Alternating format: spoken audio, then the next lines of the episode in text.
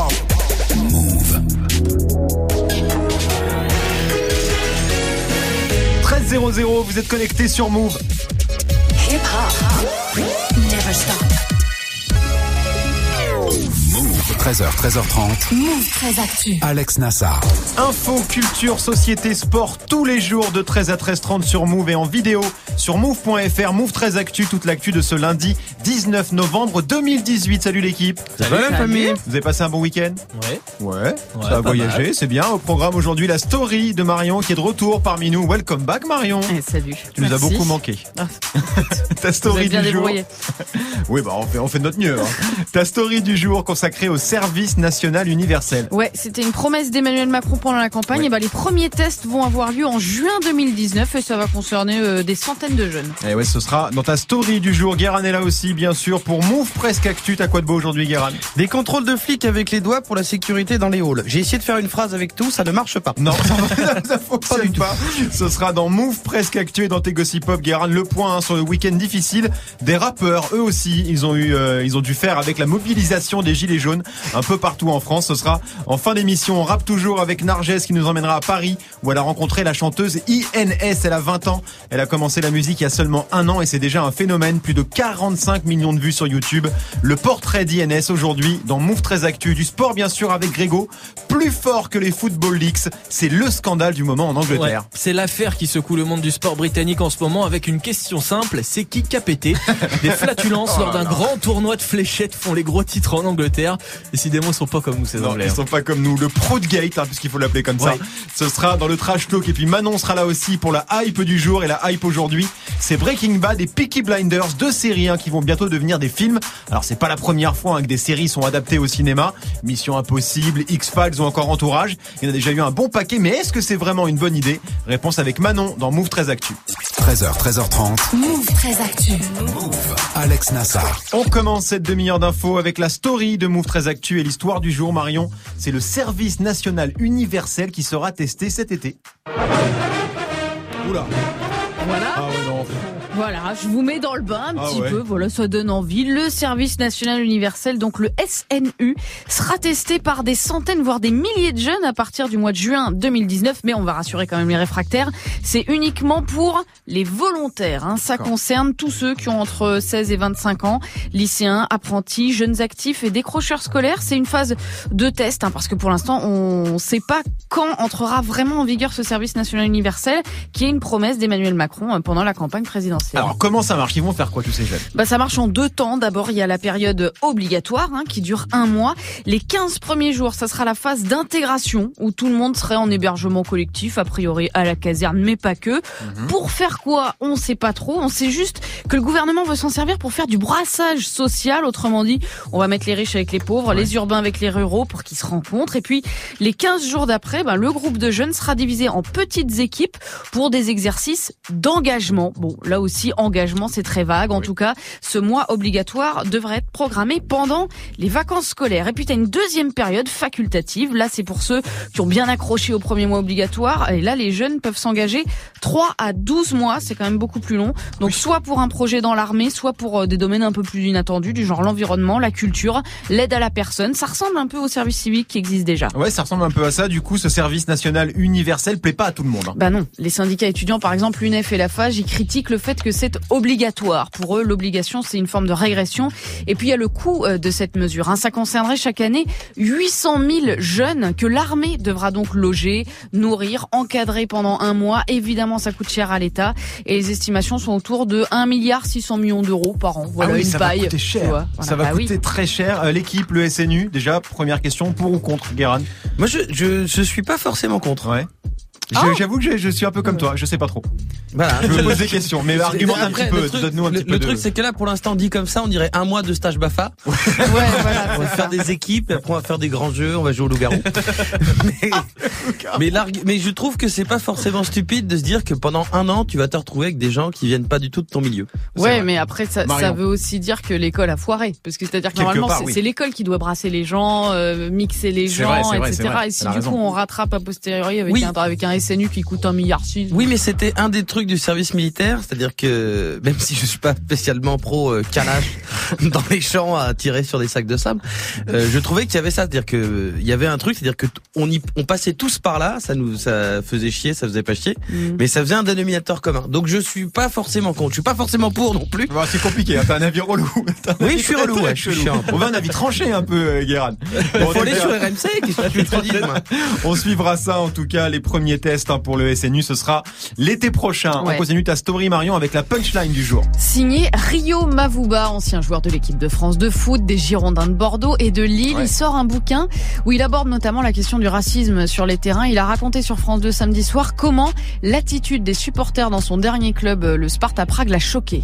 Déjà lors de mon premier match, j'ai l'attaquant adverse qui est un, un Ghanéen qui tombe devant notre, nos supporters et il tombe devant eux et là j'entends des, cris de singe. Donc moi je suis, je suis choqué évidemment. Je parle à un coéquipier à moi qui est là depuis longtemps et je lui demande euh, ben voilà comment comment le club réagit. Il me dit non, ils font pas grand chose. Ils ont mis une fois un t-shirt, enfin un truc euh, nul quoi qui sert à rien. Voilà, ça c'est pendant les matchs et puis il y a aussi après les matchs hein, quand les joueurs vont saluer les supporters. Il raconte euh, notamment le syndrome des mains qui se retirent. Tu vois, quand les Ouais. joueurs vont checker les fans Oui. qui sont restés après une victoire, sauf que certains enlèvent leurs mains quand un joueur noir passe. Ah. Voilà, noté pour les mordus de foot, ceux que ça intéresse, hein, le livre de Rio Mavuba s'appelle Capitaine de ma vie. Tu vas le lire, Grégo? Bah pourquoi pas C'est pour Non, toi c'est intéressant. Sûrement intéressant parce que. Rio Mavuba il a quand même une belle carrière. Il a été en équipe de France donc euh, donc voilà surtout s'il parle aussi de ces sujets-là dont on parle euh, dont les joueurs parlent pas forcément beaucoup beaucoup. De Il plus en vie de plus, ouf. mais c'est vrai. Il a une assez- vie de ouf. ouais, il a une vie quoi. Le gars, il est né sur un bateau en Méditerranée. euh, son père fuyait la guerre en Angola. euh, Enfin, il a obtenu sa nationalité à 20 ans. Il a joué alors qu'il avait qu'une carte de séjour. Enfin, il a une vie de ouf, quoi. Non mais il a une vidéo ouf, mais ce que Grégo voulait dire euh, dans, en disant pourquoi pas, c'est me si, si on lui offre, c'est comme d'habitude, tu vois. il paye non. Comme ça, il fait un petit RT plus follow sur Twitter et puis voilà, il y a du Quelle follower, il fait gagner le bouquin. Bon, en tout cas, ces déclarations de Ryu Mavuba, nouvelle preuve, hein, on n'en a pas besoin, Oui voilà. euh, que le foot est malade. On n'en doutait pas trop. Fait. On termine avec le chiffre du jour, Marion. 80, puisqu'il y a 80 ans, en 1938, le chimiste suisse Albert Hoffmann a réussi pour la première fois à isoler une substance issue d'un champignon qui parasite les épidorges pour en faire du LSD. Voilà, au départ, il a testé ça sur les animaux.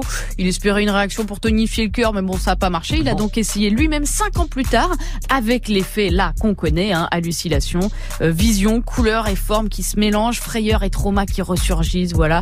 Et c'est pour ça que cette drogue a d'abord été utilisée en psychiatrie avant d'être popularisée par les hippies, puis interdite, rappelons-le, en 71 par l'ONU. Pour info, d'après une enquête qui a été menée en, en 2014, il y a 2,6% des Français qui ont entre 18 et 64 ans qui affirmaient avoir consommé du LSD. Je vous le dis direct, je suis pas dans les 2,6%. Non, moi non plus. Alors qui a testé autour de la table Non mais non mais c'est terrible, ça fait quand même, j'ai compté plus d'un million sept cent mille Français qui ont déjà testé le LSD. Je trouve ça énorme, moi, Guérin. Bah, euh, oui, alors ça fait pas mal. Après, il y a eu les années 70. Ouais, voilà, c'est ouais, ça. ouais, ouais, voilà. Tous les baby boomers, là, tous ces gens. Voilà, ceux qui nous ont aujourd'hui mis dans la merde. Non mais voilà, mais comme- stats. Comme je suis né en 95, je je- j'ai pas connu. Ah Ouais, forcément. Voilà, Et Grégo, Grégo non plus parce qu'on lui a pas offert. Donc euh, Non bah c'était cher. Oh, le pauvre. Non, mais Bon. Grégo, il est raclette, il est pas LSD. C'est vrai. Tu peux Bon. pas tester. C'est mieux, c'est mieux la raclette. oui. C'est mieux l'addiction à la raclette, c'est bien mieux. On rappelle hein, que la drogue c'est évidemment de la grosse merde et qu'il faut pas y toucher, sinon on finit comme Jean-Claude Van Damme. Merci Marion, c'était la story du 19 novembre 2018. Sur ma route, j'ai eu des moments de doute. Je marchais sans savoir Et ouais, plein de choses hein, sur sa route, mais aussi la police, parfois pas que sur la route de Black M, hein, sur la route de tout le monde. Et pour l'éviter, il y a Waze ou encore Coyote, mais tout ça c'est bientôt fini. Ce sera avec Guéran dans Move Presque Actu, juste après Greg 1308 sur Move. 13h, 13h30. Move très actu. Alex Nassar. L'info Osef de Greg tous les jours, une info dont on se fout totalement, mais une info quand même. Qu'est-ce qui s'est passé de pas intéressant un 19 novembre? Alors j'aurais pu vous parler du 19 novembre 1990 puisque ce jour-là est signé par 22 États le traité des forces conventionnelles en Europe, c'est-à-dire le traité de désarmement entre les Ah blocs oui. de l'Est et blocs de l'Ouest. Euh, ça signe euh, donc une sorte de paix hein, entre les Mm. deux blocs et la fin de la guerre froide, donc date très importante. Bien sûr. Moi, je préfère vous parler du 19 novembre 461, puisque ce jour-là, Libius Severus devient empereur romain d'Occident. Alors le mec ne restera que 4 ans, personne Ouais. ne reconnaît son autorité, tellement pas de buzz que personne ne sera désigné directement après lui, et il a trois lignes sur Wikipédia. Donc franchement, pour un empereur romain, on s'en fout. Ouais. Ah ouais. Il s'est réincarné en François Hollande. Oh Il est horrible. Merci Greg. On te retrouve pour le trash talk consacré au Proudgate. Le Fartgate en VO, on Ouais. l'appelle même. Le Fartgate, c'est le scandale dont tout le monde parle en Grande-Bretagne depuis ce week-end. Oui, on parle bien de paix, de prout, de caisse. Ouais, voilà, ouais. manifestement, quelqu'un s'est lâché pendant une compète de fléchettes. Et ça, franchement, ça se fait app. Ça se fait trop pas. Carrément Ça pas. sera dans le trash talk dans quelques instants. Jusqu'à 13h30, Move très actu. Alex Nassar. 13-10 sur Move, c'est l'heure de Move presque actu, les infos presque essentielles du jour, presque décryptées par Guérin.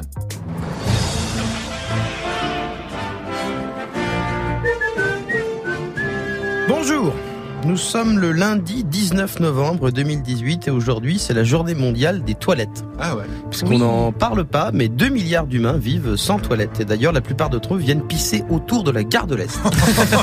Tous les soirs. C'est la seule explication que j'ai trouvée euh, à l'odeur. Euh, J'habite là-bas. Bien compris, Et c'est aussi la journée internationale de l'homme. Euh, alors attention, selon son créateur, le sociologue et historien Jérôme Tiluxing, ce n'est pas une journée machiste contre le 8 mars. Le 8 mars, parce que je suis belge. Oui, Et le jour du droit des femmes, c'est une manière de parler des problèmes spécifiques de la jante masculine. On peut annuler puisque le plus gros problème, c'est l'existence de cette journée. Allez, on démarre avec les contrôles de police qui ne pourront plus être indiqués sur les applis genre Waze et Coyote. Oui, ces applis te donnent l'itinéraire le plus rapide et les utilisateurs peuvent signaler euh, les accidents, euh, Oui. les bouchons euh, ou des contrôles de police qui ralentissent la circulation. Mais une proposition de loi vient d'être déposée pour empêcher les contrôles de flics d'apparaître sur le GPS. L'argument, c'est que pour les dealers, les terroristes et les, cri- les- et les, et les criminels, il faut pas qu'ils aient la possibilité d'esquiver les barrages de flics. D'accord. Alors dit comme Oui. ça, oui, Oui. oui, c'est sûr, c'est sûr, ok. Mais en même temps, je suis pas sûr que les Go Faster reviennent d'Espagne avec 300 kilos de cheat, avec une stratégie uniquement basée sur Waze. Ouais, non. Je sais pas, hein, il y a deux bagnoles à l'avant en général en éclaireur et ils communiquent sur des messages cryptés. Ils envoient pas des mails sur gros gamos plein de chichons at yahoo.fr. c'est rare.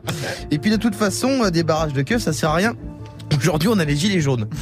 Les mecs, ils ont bloqué la France avec deux rastas blancs et deux mégaphones sur un rond-point. On continue avec de la tech. Des chercheurs ont découvert une faille dans le système de sécurité biométrique, le truc avec les empreintes digitales. Oui, 50% des smartphones sortis en 2017 ont la technologie biométrique. Euh, En gros, au lieu d'un code, euh, tu utilises ton doigt Oui. pour ouvrir. Mais la vérité, c'est que ça ne prend pas ton empreinte exacte. Parce que sinon, il faudrait placer tout le temps ton doigt exactement de la même manière. Ouais. Euh, et donc, des chercheurs universitaires américains ont réussi à créer des empreintes digitales universelles qui peuvent donc imiter plein d'autres empreintes. Ah ouais. Et ça marche sur un téléphone sur cinq. C'est relou s'il faut voler 5 Fontel pour en ouvrir un, un peu chiant. Mais surtout, ma question, c'est quoi comme filière d'université apprendre à braquer des téléphones? C'est pas dans Parcoursup.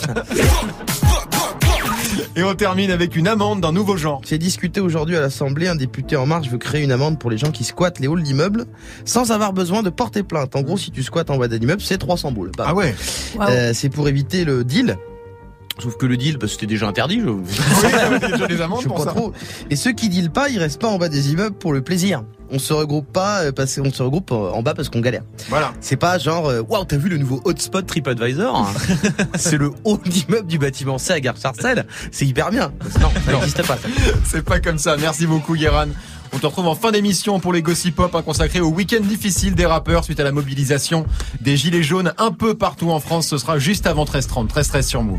13h, 13h30. Move très actu. Narges nous a rejoint. Salut Narjou. Salut, Comment ça va ça va super et toi Ça va super, très bien, merci. Aujourd'hui, direction Paris, Narges a rencontré une jeune chanteuse, elle s'appelle INS. Ouais, INS, tu peux aussi l'appeler Inès, Oui. parce que c'est son vrai prénom.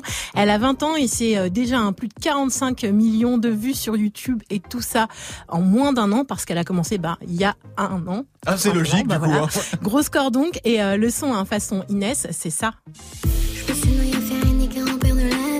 Seulement si je ne t'avais pas suivi. Crois-moi, Rouhi, elle a dit Malik. Je ne veux rien, Rouhi, blébik. Mon cœur, tu l'as pris, tu es parti. Habibi, Habibi, tu l'as détruit. Je t'ai cherché dans le temps sans jamais trouver le bon plan. J'aime bien parce qu'elle dit Habibi. Ouais, voilà. Ah, tu vois, j'aime bien. Ça s'appelle Mi Amor, sorti en mars dernier, plus de 8 millions de vues euh, sur YouTube. Très joli score et jolie chanson aussi. Ouais, très jolie chanson. Et euh, Inès, elle s'est fait connaître hein, grâce à un truc. À votre avis, c'est quoi? Euh, c'est la cousine de Patrick Bruel. Non. Je sais pas, je cherche. ça sort d'où ça Elle- je sais pas, je sais, tu vois, voilà, elle a fait un feat avec un rappeur connu, un truc comme ça. Non, Ah, rien- rentre dans le cercle alors. non, non plus. Pas Non. ça. Alors son truc à elle, hein, c'est qu'elle chante en français, mais aussi en tunisien. Vous venez de l'entendre. D'accord. Et euh, donc ces titres, hein, c'est du 50-50, un switch d'une langue à l'autre sans problème. Et ça, ça marche, surtout au Maghreb. Mais euh, c'est surtout venu naturellement pour Inès. C'est une idée que j'ai eue parce que euh, je parle euh, tunisien euh, tout le temps euh, chez moi. Je me suis dit, bah, peut-être que ça pourrait être pas mal. Et j'ai essayé. Et c'était vraiment beau en fait. Ça a marché. Après, euh, ça a touché euh, beaucoup plus le Maghreb, forcément.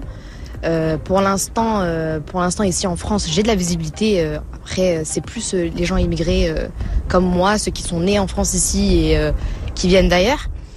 Et, euh, et j'espère, euh, avec ma musique, toucher de plus en plus de personnes. On s'est pas trop mal parti, hein ouais. j'ai l'impression en tout cas. Plutôt pas mal. Et dans ses débuts, hein, INS, j'ai envie de dire Inès à tu chaque peux fois. dire Inès. Voilà, Inès a signé un gros coup avec ça.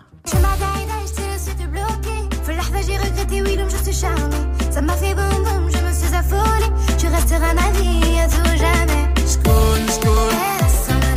School, school. School, school. Ça marche bien, hein, ça Ouais, dans la tête. Hein. efficace. featuring Cafon, c'est sorti en janvier dernier. 25 millions de vues dans le plus grand des calmes. Vrai hit, quoi. Exactement, Cafon, grosse resta hein, du reggae en Tunisie. Et Inès hein, euh, et lui ont le même producteur, donc ça Oui. peut faciliter les rencontres, même si ça garantit pas le hit. Et dans les grandes euh, inspirations musicales d'Inès, il y a ça.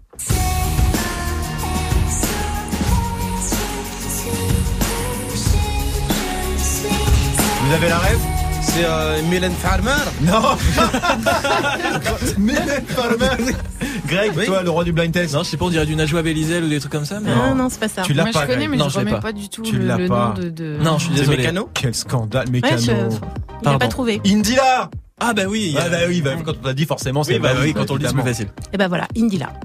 son univers en fait qui m'a vraiment branché dans la musique et euh, et un petit peu le, le monde en fait euh, l'univers rap de la Tunisie et je me suis dit bah pourquoi pas tenter de faire les deux? Parce que vu que j'ai un style assez éclectique j'arrive à faire un petit peu de tout donc je me suis dit bah pourquoi ne pas tout mélanger? D'accord, donc elle se considère aussi comme une rappeuse du coup?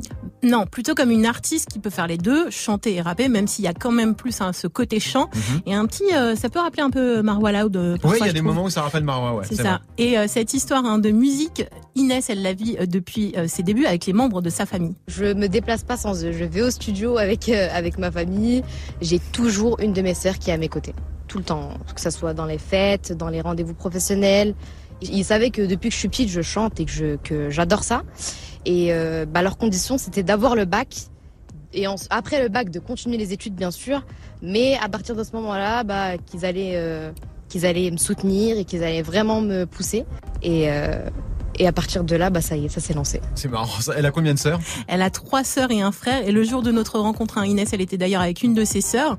Et Inès, aujourd'hui, elle s'apprête à conquérir donc le marché français, mais euh, elle va y aller en prenant son temps parce que Inès, comme elle le disait, elle est encore étudiante et euh, l'idée, c'est d'abord de finir les études. C'est sûr que c'est toujours mieux d'avoir euh, une roue de secours derrière et je sais même enfin avant même d'avoir commencé la musique que c'est un objectif que je me suis fixé, c'est de ne jamais lâcher mes études, d'aller jusqu'au bout des choses et euh, si je peux arriver au bout des choses dans, dans les deux, ah, ça serait un rêve. C'est ambitieux, c'est ambitieux, mais c'est bien, c'est- c'est c'est vachement sérieux. Du coup, j'imagine que le son, c'est que pendant les vacances et les week-ends. Voilà, c'est ça. Elle fait des études pour devenir ostéopathe, Mhm. Inès à côté, et donc euh, elle travaille sa musique euh, durant les week-ends. Et son premier projet devrait sortir euh, d'ici euh, 2019, donc euh, affaire à suivre. Bah oui, forcément, elle prend son temps parce que si elle n'est pas bossée que pendant les vacances et le week-end, INS ou Inès, c'est comme vous voulez à découvrir sur sa chaîne YouTube.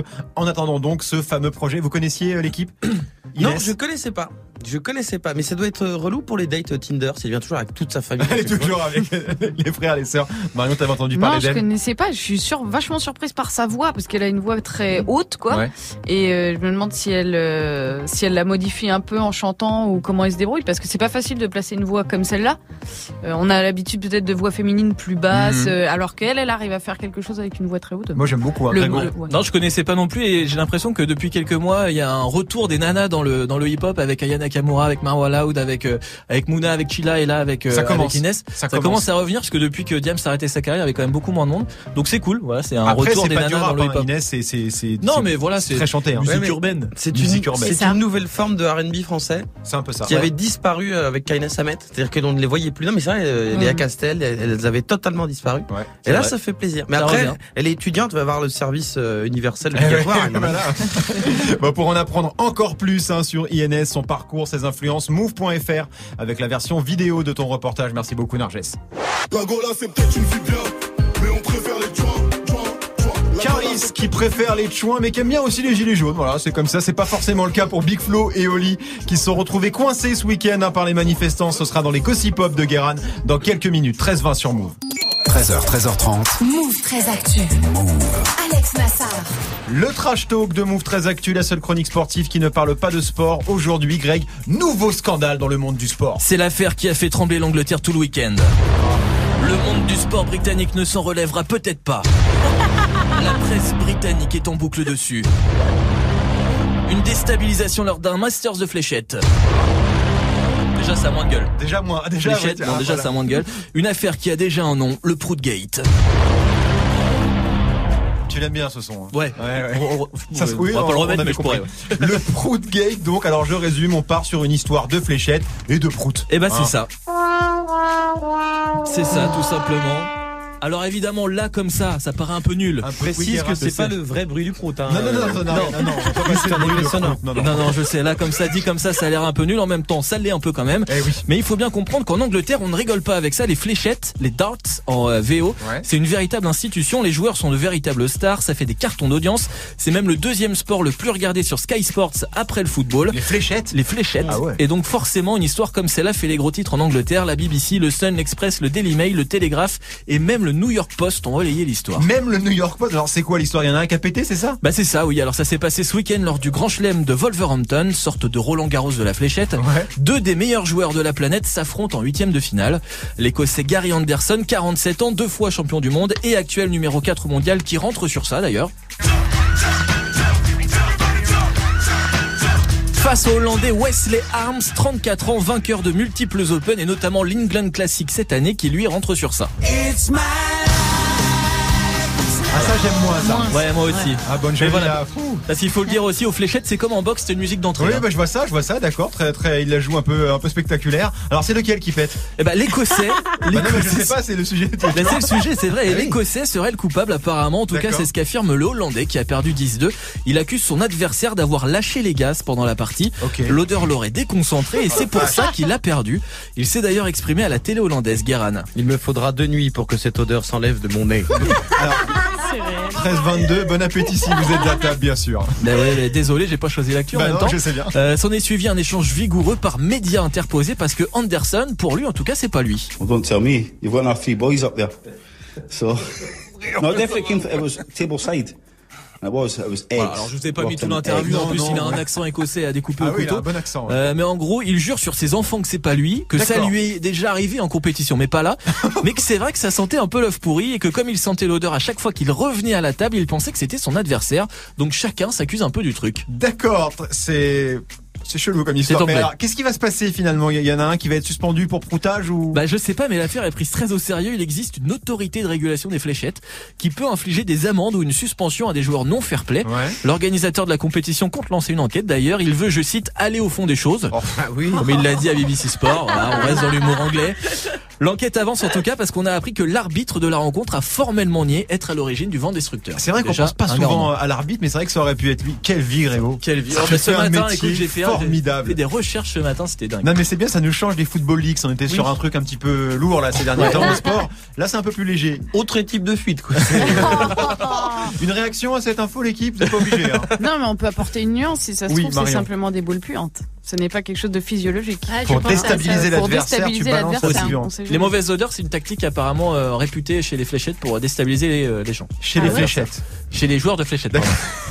les, les fléchetteurs. Les fléchetteurs. Merci, c'était le trash talk de Greg, 13-24 sur Mou.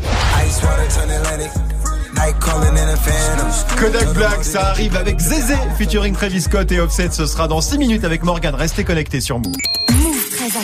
Jusqu'à 13h30. Manon nous a rejoint pour la hype du jour. Vous avez entendu son rire. Euh, sonore, ouais. Très sonore. salut, Manon. Salut. La hype aujourd'hui, c'est deux séries qui vont être adaptées en film. C'est ça, la première est l'un des plus gros succès hein, de ces dernières années. Voilà, c'est officiel. Selon le magazine américain Hollywood Reporter, Breaking Bad va avoir le droit à un film hein, réalisé par Vince Gilligan, himself, soit le créateur de la série. Ouais, donc très très grosse annonce. Ça y est, les fans sont en transe. Ouais, bah totalement. Hein. Sorti en 2008, Breaking Bad c'est devenu culte, 5 saisons, 12 Emmy Awards, des critiques dithyrambiques. Et forcément pour le film, bah, tout le monde attend un retour euh, des deux héros, hein, Walter White et Jesse Pinkman. Alors pour l'instant, aucun des deux acteurs n'a confirmé. Bon, vu la fin de la série, ça semble Oui. un peu compliqué pour l'un des deux. Je oui, ne oui, pas. Je on ne spoile pas, mais c'est vrai qu'on a hâte d'en savoir plus. Et l'autre série qui va aussi devenir un film, c'est laquelle? Alors on change complètement de registre. Elle vient tout droit d'Angleterre. Peaky Blinders. Voilà, Ah. Peaky Blinders. hein. Garan connaît. Ouais, bah, normal. Hein. La série sur le clan Shelby avec euh, Killian Murphy pourrait aussi voir le jour sur grand écran. Alors c'est pas encore euh, 100% confirmé, mais le showrunner euh, Steven Knight sera en train d'écrire le scénario. Alors pour l'instant, on n'a pas plus d'infos, pas de date, pas de casting, sachant que la série n'est pas terminée. Hein. La saison 5 arrive en 2019, donc a priori c'est pas pour tout de suite, tout de suite. D'accord, donc on a le temps d'en reparler. Euh, en tout cas, c'est pas nouveau de voir des séries télé débarquer au ciné. Alors non, il y en a déjà eu pas mal et dans tous les domaines, hein, des séries à l'ancienne, bah, comme Mission Impossible, Ouais. X-Files, Miami Vice, des dessins animés comme Les Simpsons, des séries comiques comme Sex and the City ou Entourage, et même en France, hein, euh, les Kaira ou Caméra Café ont eu euh, leur adaptation. C'est vrai qu'on n'y pense pas, mais à la Bah base, ouais, c'est hein. des, c'est des séries télé. C'est vrai que la liste est très très longue. Pourquoi ça se fait autant? Alors j'ai appelé Plar l'anglais de Télérama pour qui c'est une question de prestige? Il y a cette idée que euh, le format sériel, après des années d'un récit qui se prêtait au petit écran, pourrait euh, s'offrir un final plus grandiloquent. Alors forcément, on peut imaginer avec plus d'argent, avec plus de choses impressionnantes, mais que le cinéma lui offrirait une, une sortie euh, un petit peu glorieuse, plus visible, Ouais, c'est vrai que le cinéma, ça, ça fait toujours rêver Bah, de toute ça. façon. hein, quand tu quand tu fais de la télé, tu veux faire du cinéma à un moment ou à un autre. Euh, ça rapporte pas mal aussi, non? Ouais, alors d'un point de vue entrée, ça marche, ça marche effectivement pas mal. Un Mission Impossible en est l'exemple. Six films, des milliards de dollars au box-office. Il y a aussi eu Sex and the City, meilleur démarrage hein, pour une comédie romantique aux US. Mais bon, beaucoup de critiques euh, voient les adaptations comme un, un- pardon, un moyen de surfer sur la vague.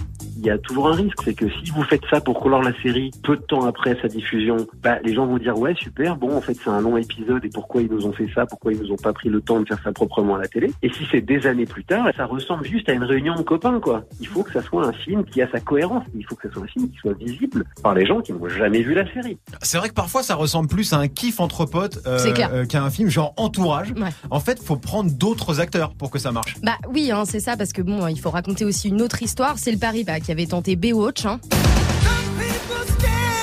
C'est pour toi, Grégo. Merci. spécial dédié.